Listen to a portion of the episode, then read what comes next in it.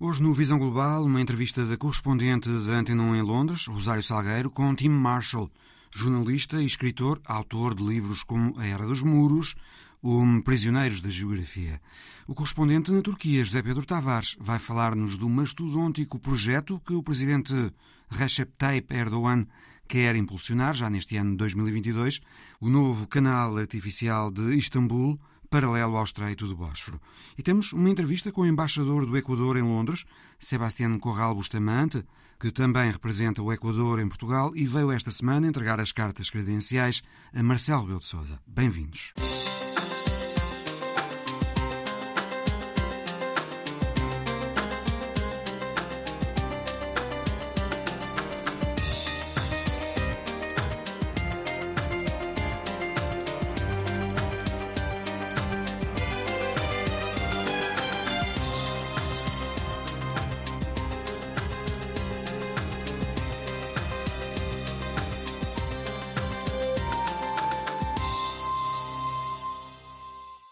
Marshall, os ouvintes poderão conhecê-lo de obras como Era dos Muros, Prisioneiros da Geografia O Poder da Geografia.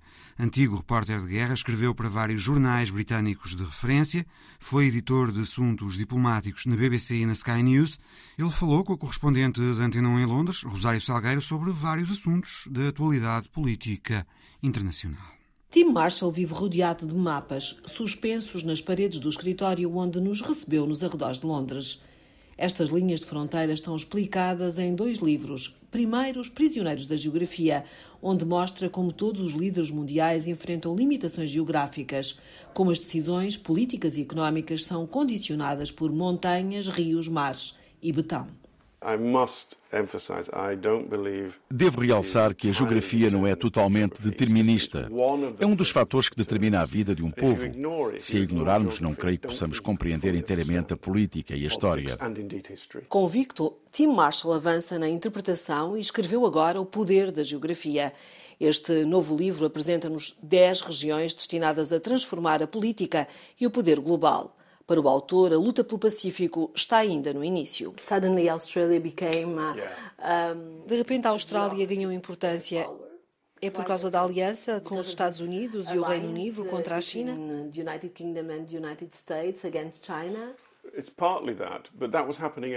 Em parte, é por causa disso, mas já estava a acontecer.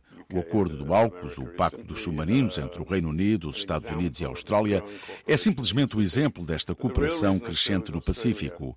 Mas a verdadeira razão por que escolhi a Austrália para o primeiro capítulo do livro foi para dizer que o verdadeiro centro do mundo hoje é o Indo-Pacífico. Não é o Pacífico nem o Oceano Índico, mas o Indo-Pacífico. E bem no meio desta geografia está a Austrália. Eu tenho um mapa na minha secretária, tal como muitos de nós, e normalmente é a Europa que é retratada como centro do mundo. Obviamente que não existe um centro, mas quando tentamos enquadrar uma compreensão do mundo, Penso que a geografia nos influencia.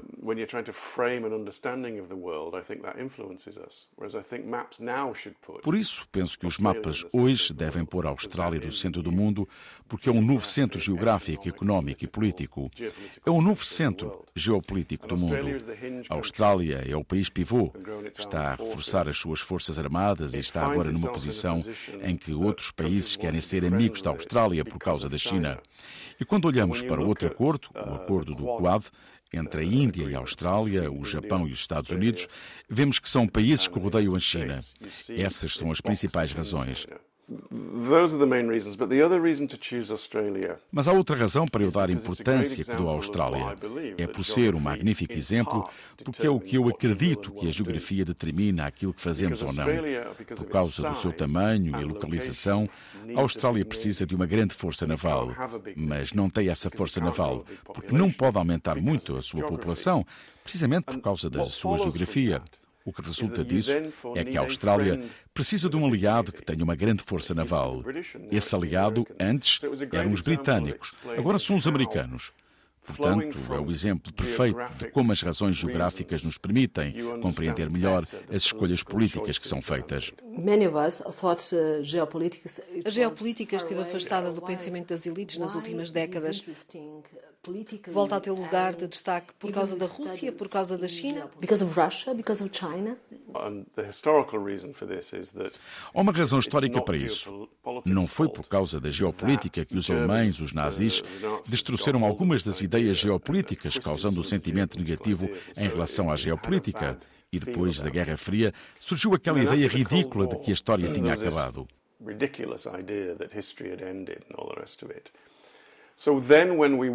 Quando acordamos para a realidade, percebemos aquilo que esteve sempre à nossa frente: que as grandes potências vão estar sempre em competição e que a geografia daquilo por que competem importa. A situação na Ucrânia demonstra exatamente o que está a dizer.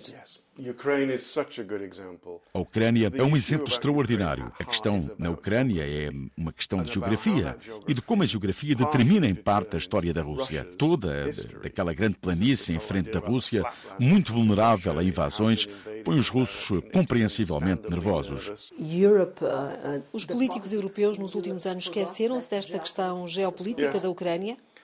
Yes, Europe um,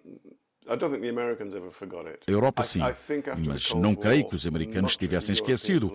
Acho que depois da Guerra Fria, a maior parte da classe política e intelectual da europeia achava que uma guerra na Europa era impensável, uma coisa muito século XX, muito ultrapassada. Achavam que íamos rumo uh, a um novo século, que essas coisas não importavam. Foi muito ingênuo. Depois aconteceu a Bósnia, a Croácia, o Kosovo, e agora neste novo século já percebemos rapidamente que essas tensões não desapareceram. A Europa, enquanto bloco, tem demonstrado fragilidades geopolíticas. Em que é que isso resulta? Geopolitics and geography works with a, a bloc like Europe. Geopolitics and the EU doesn't work. A União Europeia, geopoliticamente, nunca vai funcionar a menos que se dote de hard power, o que passa por construir poder militar. Na minha opinião, isto está a atrasar a União Europeia, porque a União Europeia não compete verdadeiramente no palco internacional em termos de world power. Do ponto de vista económico, está ombro a ombro com os Estados Unidos e com a China, sem sombra de dúvida. A União Europeia tem, de facto, um poder económico enorme, mas quando olhamos para as relações internacionais e a geopolítica, quando há uma crise, nunca pensamos no que é que Bruxelas diz sobre o assunto, porque, na verdade, não importa o que Bruxelas diz. A situação na Ucrânia, por exemplo, acontece ao pé da porta da Europa, mas ninguém realmente quer saber do que diz a União Europeia. Importam os americanos a NATO e alguns países individuais. The Americans, NATO, uh, and some individual countries. So until the EU, I think, Penso que enquanto a União Europeia não estiver mais unida, nunca vai acompanhar a importância dos Estados Unidos e da China neste século. O problema é que não sei como é que se consegue ter uma política externa única. I don't know how you can have a unified foreign policy. Is Lisbon Lisboa vai lutar pela Ucrânia? Madrid vai lutar pela Ucrânia?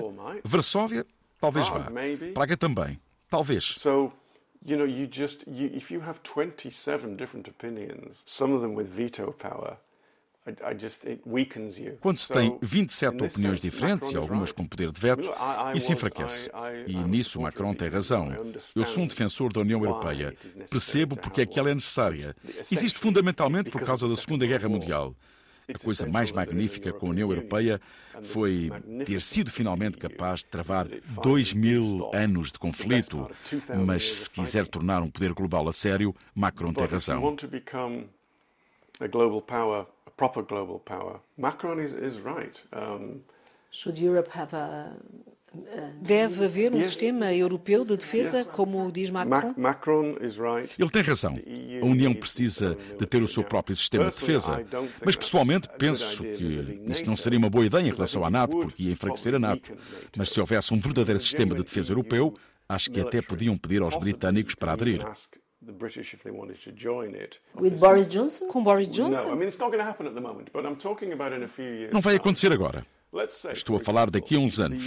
Vamos supor que a União Europeia tinha esse sistema de defesa apropriado, capaz de atuar política e militarmente de forma unida, e que pedia aos britânicos para se juntarem como membros associados.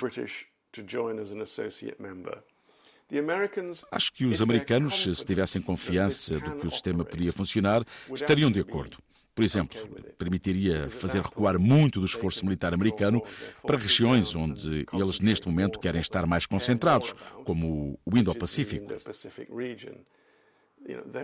A atenção dos americanos com a Europa desvaneceu-se um pouco. Mesmo assim, a União Europeia não está eh, perto de ter um sistema de defesa comum a sério. Por isso, para já, não há nenhuma possibilidade disso acontecer. Uh,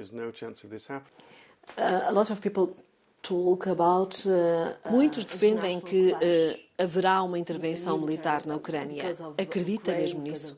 Do you believe on that? Or it's politics, politics? I don't think we are going to fight the Russians não acredito que vamos combater os russos por causa da Ucrânia. Na hipótese de haver ali uma intervenção militar, seriam demasiadas as repercussões. Nesse caso, íamos ver forças da NATO na fronteira da Polónia. Podíamos ver a Suécia e a Finlândia a juntarem-se à NATO. E o que restasse da Ucrânia, talvez também se juntasse à NATO. Seriam tantas as consequências que não vejo as forças da NATO a combater a Rússia. Não acredito que entrem na Ucrânia, ao mesmo tempo que não temos nem responsabilidade legal nem moral para uma intervenção into Ukraine. We, we don't have a legal responsibility. Not sure we have a moral responsibility for intervention. Acho que a verdadeira tensão vai acontecer na próxima década, quando a China estiver pronta para invadir Taiwan. Acho que militarmente eles ainda não estão prontos para fazer uma travessia de 100 milhas para um assalto anfíbio, mas quando estiverem, penso que daqui por uma década aí teremos tempos perigosos. In about a decade, um, I think that's the peak danger time. Ainda assim, esta é uma década perigosa porque os chineses eh, podem sentir-se pressionados a avançar mais rapidamente. Esta situação coloca um dilema enorme aos americanos. Se intervêm, vão para a guerra com a China. Se não intervierem, arriscam-se a que os seus aliados eh, pensem que não podem confiar nos Estados Unidos e que, se calhar, devem virar-se mais para a China. É um dilema enorme. E a China sabe disso.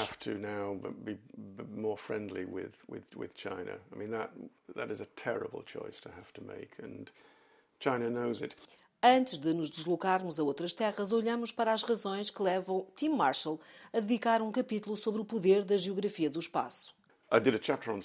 Fiz um capítulo sobre o espaço porque penso que estamos atrasados no nosso entendimento do espaço. Temos de pensar no espaço não como futuro, mas como presente. Não como uma coisa que está lá longe, mas como algo que partilhamos uma fronteira e como algo pela qual as grandes potências vão competir. Nesta procura de respostas para os eventos do nosso tempo, a situação económica do Reino Unido, saído do bloco dos 27, não ficou de fora desta conversa com Tim Marshall. O analista acredita que os britânicos ainda estão a descobrir se o Brexit é bom ou mau. Sobre Boris Johnson já descobriram o verdadeiro homem por detrás da personagem política. I think nations need leaders who are also managers. Boris Johnson is a, is a leader. Penso que os países precisam de líderes que sejam também gestores. Boris Johnson é um líder com carisma, mas não é um gestor.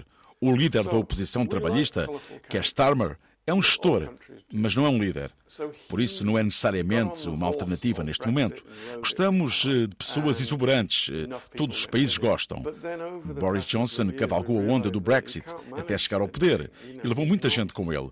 Mas nos últimos anos, as pessoas perceberam que ele não consegue gerir nada. Não é rigoroso, arrisca muito Durante demasiado tempo, os mídias britânicos acharam isso divertido, porque ele é bom na televisão e na rádio, dá bons soundbites, tem boa imagem, mas com o tempo percebe-se que não se pode liderar uma democracia dessa forma. Mussolini pode ter conseguido liderar uma ditadura durante uma década, mas em democracia as pessoas são desmascaradas. E ele foi desmascarado. Nem sequer tem mão na própria equipa. Grip. Acredita que ele sobreviverá até 2024? Um, I don't. I mean, look. he's a survivor anyway. He's absolutely a survivor, and he's é pouco provável. É de facto um sobrevivente capaz de atirar qualquer um para baixo de um autocarro. Temos um ditado em inglês que diz: quando há uma crise, tem de rolar cabeças dos adjuntos, não do chefe dos adjuntos. E ele está empenhado em que rolem as cabeças dos adjuntos, não a dele. Mas não acho que ele vá ser demitido nas próximas semanas. Penso que ele vai sobreviver, vai dar-nos alguns reboçados para nos fazer crer que está tudo bem. Vai continuar a pedir desculpas, vai continuar a dizer que os seus colaboradores o desapontaram e que se sente muito mal por causa disso. Oh my goodness me, my, my, my deputies and my civil servants let me down. Oh, I feel terrible about this. Vai chegar às eleições locais de maio e estamos muito avançados no comprimido para a Covid. Se ele conseguir que o comprimido chegue a todo o país antes de maio, a popularidade dele vai voltar a subir. Pois na primavera, se os conservadores forem derrotados, que é o que costuma acontecer em muitos países, as pessoas penalizarem as eleições locais, o partido que está no poder a nível nacional, aí sim eles vão querer tirá-lo, porque vão querer ter um novo líder a tempo do Congresso do Partido no outono, que os levará às próximas eleições.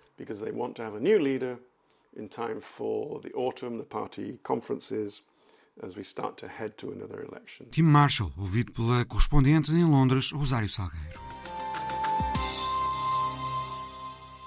O governo turco entrou no novo ano dizendo que pretende, em 2022, acelerar o passo para a construção do novo canal de Istambul, uma estrutura gigantesca de 45 km a ligar o Mar Negro ao Mar de Marmara, com capacidade para 160 navios por dia e que se pretende que corra paralelo esse canal ao atual estreito do Bósforo. O governo lançou no ano passado a primeira pedra do projeto, no caso, a primeira pedra de uma das seis pontes e viadutos que vão atravessar o canal. Este ano, diz o governo de Erdogan, a ideia é dar um impulso forte ao projeto que se estima que levará à volta de seis anos a construir. José Pedro Tavares, correspondente da Antena 1 na Turquia, boa tarde. Penso que o próprio presidente turco, Recep Tayyip Erdogan, já chamou ao novo canal o seu projeto louco. É, é, um projeto louco, é um dos vários projetos loucos que este presidente Recep Tayyip Erdogan tem defendido e, e, feito aqui, aqui na Turquia. Ele já construiu o túnel sob o Bósforo, o, construiu o, o, enorme novo aeroporto de Istambul, eh, a ponte sobre os Dardanelos e há alguns anos que defende de facto este, este novo projeto megalómano, o canal uh, de, de Istambul, uma estrutura paralela ao Bósforo. A paisagem urbana da Turquia Nestes 20 anos de Erdogan, de facto, mudou muito, não é? Com uh, estas infraestruturas de que falaste e outras. Mudou completamente. Istambul, aliás, hoje parece uma cidade uh, do Golfo Pérsico, arranha-céus, uh, um desenvolvimento extraordinário. Erdogan tem estes projetos megalómanos por várias razões. Ele, de facto, tem, tem ambições e tem um desígnio nacional. Ele quer e, e, diz que a Turquia é uma potência mundial uh, e, e, quer equipar a Turquia de, digamos, de projetos, de equipamentos, de infraestruturas uh, estruturantes a nível, a, a, nível mundial. Ele diz que faz parte do plano dele, da visão dele para a Turquia. Por outro lado, um, ehm, a economia turca é uma economia que está muito dependente do setor da construção civil. Cerca de 20%, uh, eh, representa cerca de 20% da, da, da, economia turca e Erdogan é partidário de uma economia acelerada com uma grande circulação de dinheiro, é também a única forma de manter eh, um, um desemprego relativamente baixo uh, e de eh, absorver as novas gerações de, de, turcos. E por isso estes grandes projetos estruturantes injetam dinamismo na economia e ele sabe que só uma economia quente conseguirá eventualmente animar as pessoas a continuar a, a apoiá-lo. E, finalmente, há uma outra razão para estes projetos estruturantes. Eh, é que eh, existe uma, uma teia de interesses de grandes empresas eh, de construção civil, de consórcios de construção civil, que ficam completamente dependentes do poder político ehm, e, e portanto, completamente dependentes de, de Erdogan. É Erdogan sábio, e há, há muitos anos que, que o faz, utiliza depois estes grandes conglomerados de construção civil e estes grandes grupos industriais ehm, a seu bel prazer uh, e mantém assim esta clique de interesses uh, à sua volta, afastando, obviamente, as vozes críticas e mantendo e controlando. Vários setores-chave para a sociedade e para, para a economia turca. Mas, Pedro, é, facto, este, um projeto... este canal artificial de Istambul é apresentado como alternativa. Ao Estreito do Bósforo, que é de facto um estreito muito sinuoso, é considerado uma das vias marítimas mais eh, perigosas do mundo, passam por ali eh, de facto muitos navios, às vezes os navios têm de esperar para poderem avançar. O governo diz que a sobrelotação de navios no estreito e o risco de acidente obrigam a construir este novo canal. Mas os críticos da construção do novo canal dizem que há hoje muito menos acidentes no Estreito do Bósforo do que no passado e menos tráfego também. Bom, menos tráfego, eventualmente nos últimos dois anos por causa da pandemia, mas de facto há, há um problema enorme. O Estreito do Bósforo é, é, é o estreito, é, é, uma das vias marítimas eh, mais concorridas eh, do mundo. Passam no Estreito do Bósforo cerca de 50 mil navios por ano. Eh, só para termos de comparação, no Canal do Panamá transitam 12 mil navios por ano, no Canal de Suez 17 mil navios por ano. Portanto, há estrangulamentos, de facto. No... Há, há, de facto estrangulamentos enormes. Há de facto estrangulamentos enormes. Há uma lista de espera que que, pode, eh, em períodos de mau tempo, por exemplo, eh, significar várias semanas. A circulação é alternada porque, de facto, o estreito é o estreito do Bósforo é muito estreito. Na sua parte mais estreita tem pouco mais de um quilómetro, é sinuoso, divide a cidade de Istambul da sua parte europeia eh, da, da, da asiática e, portanto, a circulação é alternada. Durante umas horas faz-se no sentido norte, nas horas seguintes faz-se no sentido sul e quer a norte, quer a sul. Há, há de facto enormes filas de espera e, e serve o Mar Negro, uma série de países uh, ribeirinhos.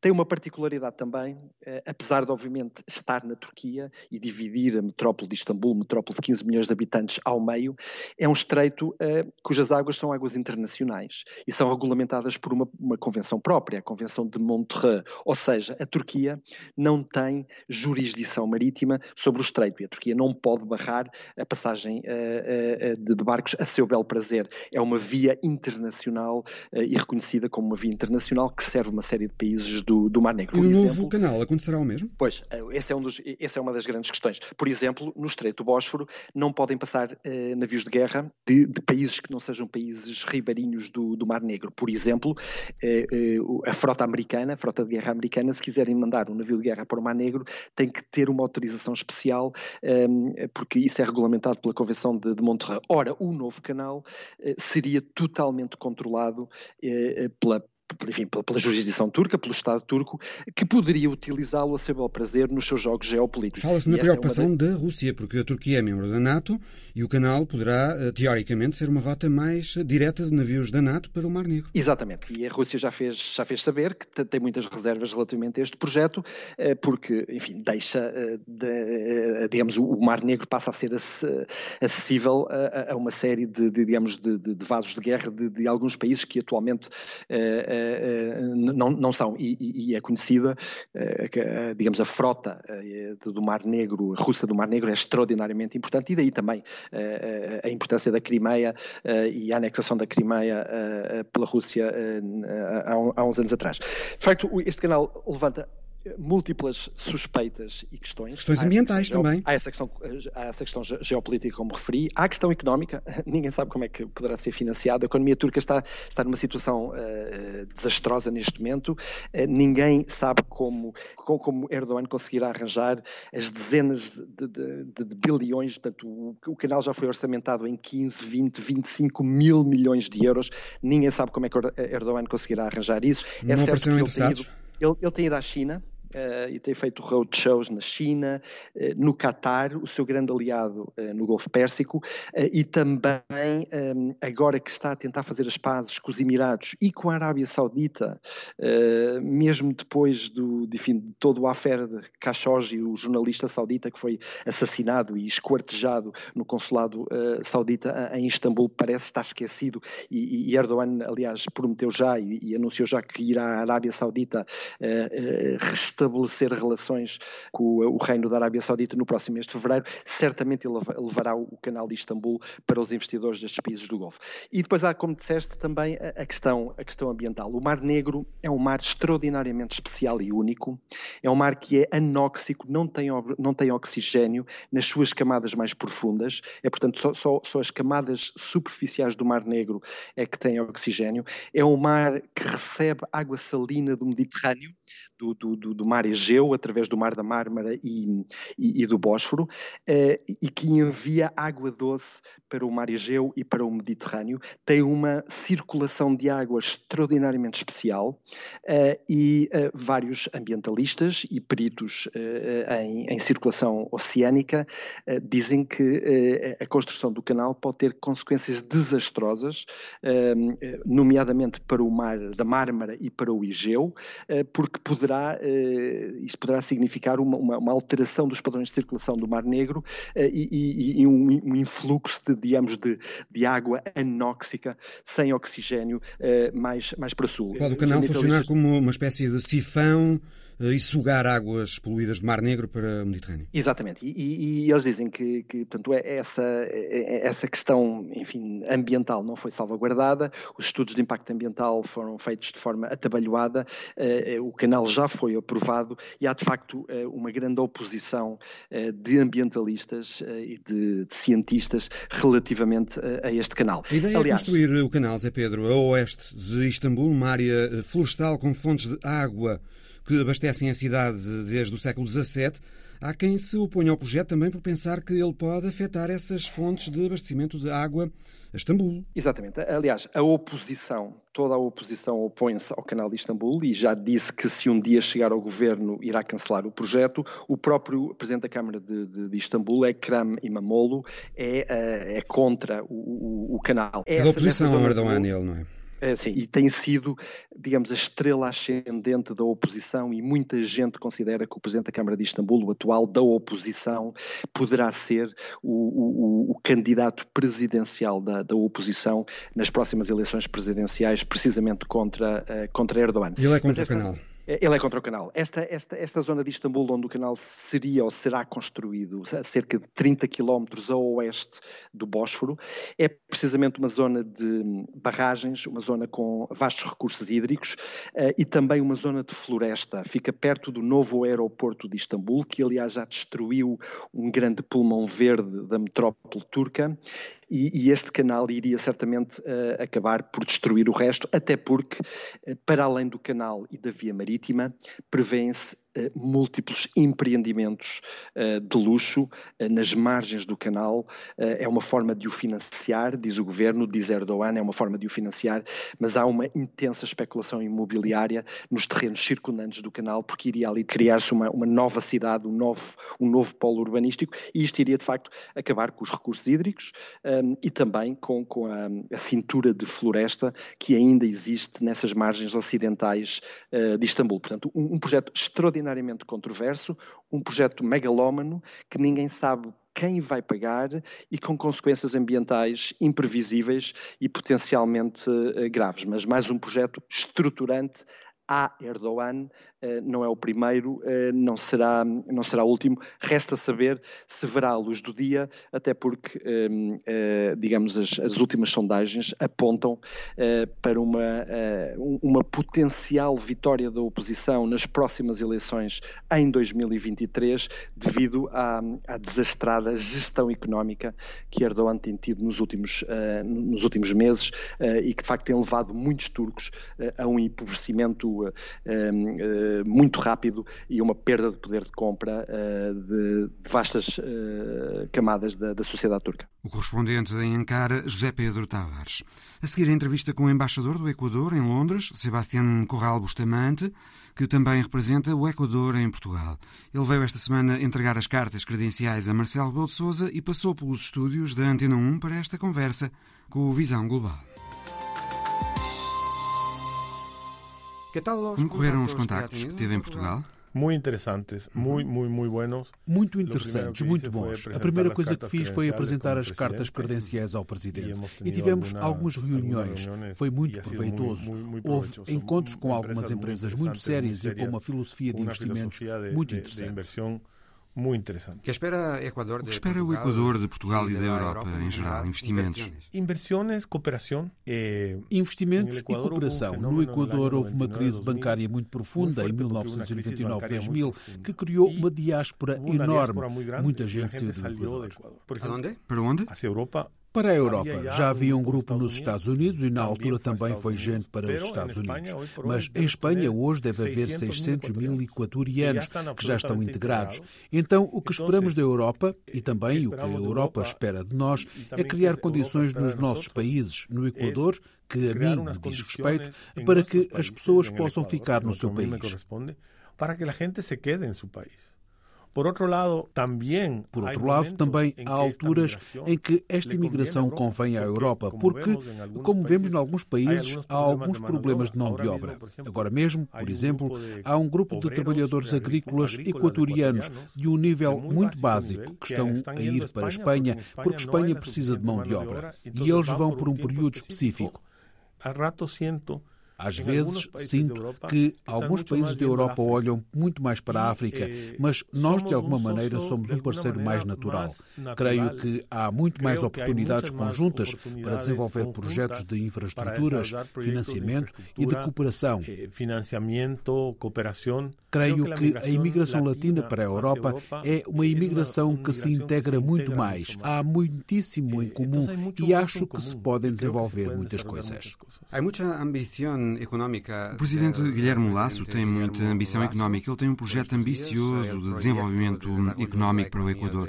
O que é que pode dizer-nos sobre as ideias do presidente Guilherme Lasso para privatizar ou fazer parcerias público-privadas em setores do petróleo e gás do Equador? Qual é a visão de Guilherme Lasso para esse setor do petróleo e do gás no Equador? Qual é a visão de Guilherme Lasso para esse setor de, de petróleo e gás no Equador? A ver, Ecuador viene de un proceso. Vamos lá ver. O Equador vem de um processo complexo. O presidente Rafael Correia esteve 10 anos no poder e pensava que o Estado tinha de ser o motor da economia. O Equador chegou a ter 40% do produto interno bruto dependente do Estado, o que é uma coisa muito complicada porque a locomotiva da economia nas economias que funcionam não é o Estado, é o setor privado. O Estado tem que ter, antes de mais, um papel de regulador e de controle. Quando o Estado se mete em tudo e há uma situação excepcional, como o que houve no Equador no que respeita à geração de receitas pelas vendas de petróleo, com os preços muito altos, e isso é uma bonança. Mas depois veio a queda dos preços do petróleo e um sobreendividamento do Equador com os chineses, com os bancos, com quem pôde. Agora estamos num processo de reorganizar as finanças públicas estamos em um processo de reorganizar as finanças públicas. O Equador tem a companhia estatal, a Petroequador. Equador, claro. Tem os campos de petróleo. De, de petróleo. Concessiona campos, explota algunos... Tem os oleodutos e tem duas refinarias. Equador tem, a ver, Equador tem O Equador tem várias modalidades. O petróleo foi uma área que não se privatizou. Quando se descobriu o petróleo no primeiro boom petrolífero do Equador nos anos 70, havia uma ditadura que decidiu ficar com o monopólio da propriedade dos recursos que estão debaixo da terra. Agora penso que, Agora penso que existe a ideia de privatizar privatizar a Companhia Estatal de Petróleos. Não é como. Não é como. A Companhia Estatal não pode ser privatizada. O que é como fazer é concessionar Não o podemos fazer. A Companhia Estatal não pode ser privatizada. O que podemos é concessionar algumas coisas. O Equador não tem nem nunca teve os recursos necessários para explorar os campos de petróleo. Então o que se faz é entregar sítios a empresas privadas de diferentes partes do mundo. Eu não sou especialista, mas a indústria petrolífera é de capital intensivo. Explorar os campos exige muito dinheiro. O petróleo é o principal produto de exportação do Equador. E há um par de refinarias. Uma delas em Esmeraldas, na costa norte do Equador, estava em muito mais condições. No governo de Correia fez-se um concurso para a recuperar. Primeiro, o orçamento foi de 200 milhões de dólares, depois passou logo para os 600 e acabaram por gastar 2 mil milhões de dólares e a refinaria não funciona. Na minha opinião, era importante concessionar essa refinaria ou mesmo vendê-la. O ponto principal é que temos de criar condições. Eu tive uma série de conversas com empresas portuguesas, todas muito sérias, e elas eh, dizem com verdade e com toda a razão que a história do Equador com os investimentos estrangeiros é muito má. Cancelaram-se contratos com empresas petrolíferas sem as indemnizar. E tivemos disputas legais em várias partes do mundo que perdemos. E é essa a imagem que querem mudar. Bueno, hay que, hay que crear unas condiciones en las cuales Há que criar condições de investimento para os investidores privados que têm um direito legítimo a procurar uma rentabilidade do seu capital, para que gerem emprego, para que garantam condições aos trabalhadores que contratam, para que gerem riqueza. É isso que se procura. Mas, claro, se tens o passado que tens, há algum ceticismo. Tentar acabar com esse ceticismo é o que é preciso fazer. Y eso uh -huh. es lo que hay que hacer. Outra ideia do presidente Guilherme Lasso para dar uma Outra ideia do presidente Guilherme Lasso para revitalizar a economia do Equador, digamos, e pagar a enorme dívida do país é o setor mineiro. O setor mineiro. Sem dúvida. Há muitos projetos, Há muitos projetos e investimentos estrangeiros, mas como é que eles estão? Como estão? Há muita contestação também de comunidades locais, indígenas. Por supuesto. A ver, Claro, vamos lá ver. A mineração é especial porque para fazer mineração também é preciso muito capital e muito tempo. A média, desde que uma empresa mineira começa a explorar um campo até que tira o primeiro material, é de oito anos. Há muitos fatores estudos técnicos, sismológicos, de qualidade, enfim, e há todo o aspecto social. As pessoas em geral que se opõem, e com razão, penso, a que venham fazer um buraco na terra ao lado da sua casa ou ao lado da sua comunidade, ou que venham a afetar as suas fontes de água.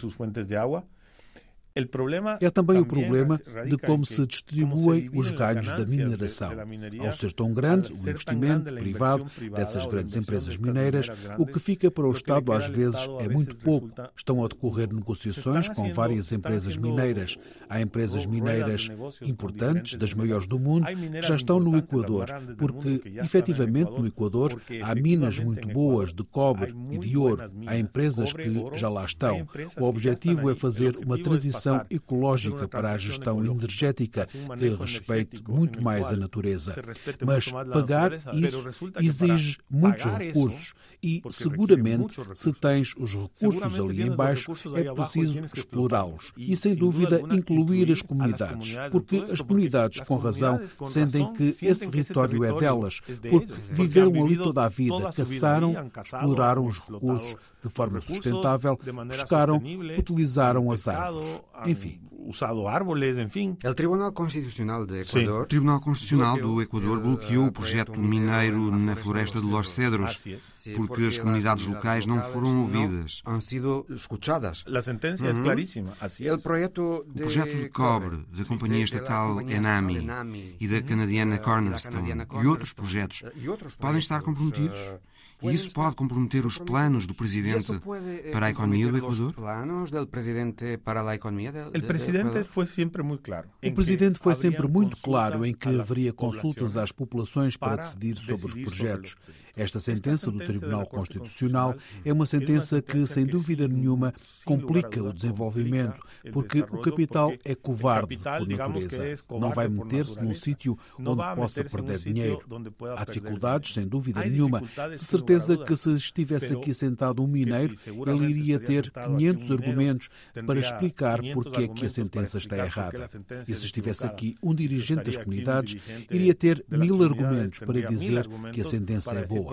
Portanto, sem dúvida, complica. Mas esse é o trabalho do governo. O governo tem que desbloquear estas coisas. Os ministros do Ambiente e dos Recursos Naturais têm que sentar-se com a comunidade, com as empresas, com o tribunal e procurar uma solução para este problema. E é o que está a fazer.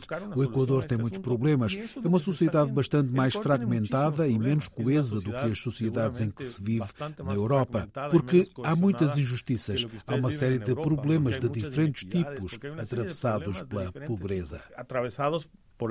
Quantos são os pobres no Equador? Ui, não, me sei memória, mas sobre o 50%. Mais de 50% da população. E a pandemia piorou as coisas. Por isso, o desafio é assistir a população mais vulnerável, evitar que perca recursos, evitar que perca aquilo que o Estado lhe deve entregar.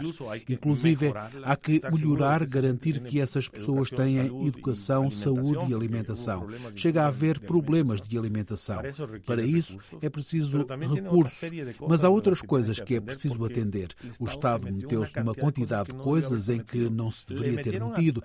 Meteram o Estado em tanta coisa que é preciso um processo de racionalização dos recursos para dedicá-los ao que é preciso, que é a segurança, a saúde, a nutrição. Há um problema muito grande de nutrição infantil no Equador. Há que racionalizar o tamanho do Estado. Mas, por outro lado, não se pode despedir muita gente porque, se não há fontes alternativas de emprego, não podes mandar as pessoas embora, porque crias mais pobreza. Está tudo ligado e está-se a trabalhar nisso tudo. Como é, é hoje a relação do Equador com os investimentos chineses? Bueno, el presidente, curiosamente, Bom, o presidente curiosamente tirou a ideologia das relações internacionais. O presidente vai agora à China, foi convidado por Xi Jinping para a inauguração dos Jogos Olímpicos de Inverno. O Equador tem uma dívida de 5 mil milhões de dólares à China. Os criadores chineses, nos momentos oportunos, foram ao Equador com muita veemência para usar o termo. Emprestou-se muito dinheiro ao Equador. Há uma grande dependência. Havia uma grande dependência independência da China. Com o anterior presidente, Lenin Moreno, ela reduziu-se e agora só restam 5 mil milhões de dólares de dívida. Só, salvo seja.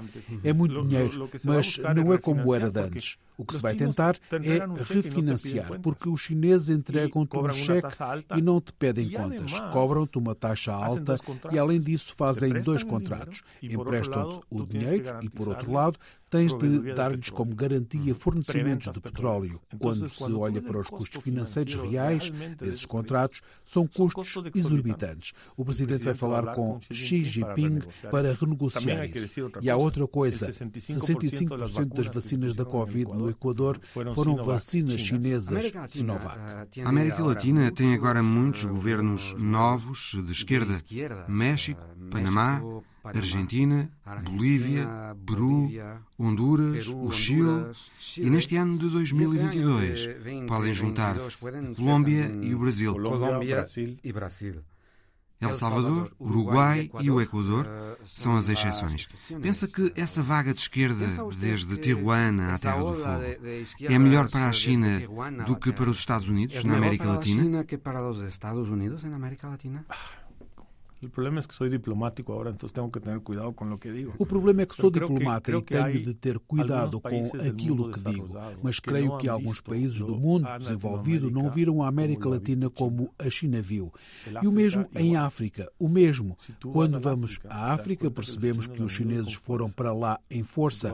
Quando vamos à América Latina, vemos que os chineses estão lá em força. Quando vimos a Portugal, percebemos que os chineses também entraram em força. Então, ou alguém está a ver outra coisa e a pensar de maneira diferente, ou está enganado, não sei. Ou se calhar tem razão, não vou julgar. Mas, efetivamente, creio que há um problema de entender melhor o que se está a passar na América Latina, em geral, por parte de vários países do mundo desenvolvido. Outra coisa, outra coisa o Equador decidiu restringir as pescas numa área ao largo das Galápagos para que espécies de peixes migratórios possam nadar livremente num corredor nordeste até às Ilhas Cocos, na Costa Rica. Fala um pouco dessa ideia que me parece muito interessante. Costa Rica. Em Costa Rica. Hable un poco de esa idea bueno, que me parece muy, muy interesante. El, el, el, Ministério do Meio Ambiente. O Ministério do Meio Ambiente chama-se Ministério do Meio Ambiente e da Transição Ecológica. Esses termos são importantes porque por trás tem uma filosofia. O Presidente esteve agora em outubro, na COP26 em Glasgow, e fomos muito bem recebidos porque no primeiro dia da COP o principal anúncio foi o anúncio do Equador de que ia aumentar a reserva marinha em 30 mil quilómetros. As Galápagos já têm uma reserva e aumentou-se o tamanho da reserva. Um aumento importante, porque 30 mil quilómetros quadrados é muito mais. Isto foi feito de acordo com os pescadores locais, em acordo com os movimentos ambientalistas, e a ideia foi elogiada por toda a gente, no Equador e em todo o mundo. E todo o mundo ha felicitado isso. Bueno, em el Equador e em todo o mundo. Tem que haver, Tem que haver condições para garantir que as restrições de pesca se cumprem. Um cambio, um canje de deuda. Se cumprem. Por, lo mais importante o mais importante agora, e essa foi uma pergunta que nada mais nada menos que Sarah Darwin, a tetraneta de Charles Darwin, fez ao presidente em Glasgow, ela disse que lhe parecia muito bem que se aumentasse a reserva, mas como é que iam cuidar dela? E como vão fazer? Para isso se necessita recursos. São necessários recursos. O que se está a fazer é estruturar títulos de dívida para obter dinheiro que possa ser posto no fundo em que não se pode tocar nem este governo nem os seguintes. E com esses juros, esses 300 milhões de dólares que se vai tentar obter, criar uma infraestrutura para controlar a reserva, criar as patrulhas, os satélites. É evidente que a ideia é controlar. Há problemas de pesca excessiva em muitas partes do mundo e o Equador não é exceção. O Equador tem a segunda maior frota de atum do mundo. Na verdade, muitas das exportações para Portugal são de atum. Para o Reino Unido, o principal produto é atum processado. Para Portugal, vem atum congelado ou atum em lata também. E há um rastreamento muito importante dos navios pesqueiros. Quando entramos num destes navios, há um inspetor de uma agência de controlo ambiental de não sei de onde. Quando comemos uma lata de atum que tem um código de barras que vem do Equador, possivelmente podemos ficar a conhecer, por exemplo, como se chamava o capitão do barco que pescou aquele atum. É incrível o nível de sofisticação que encontras.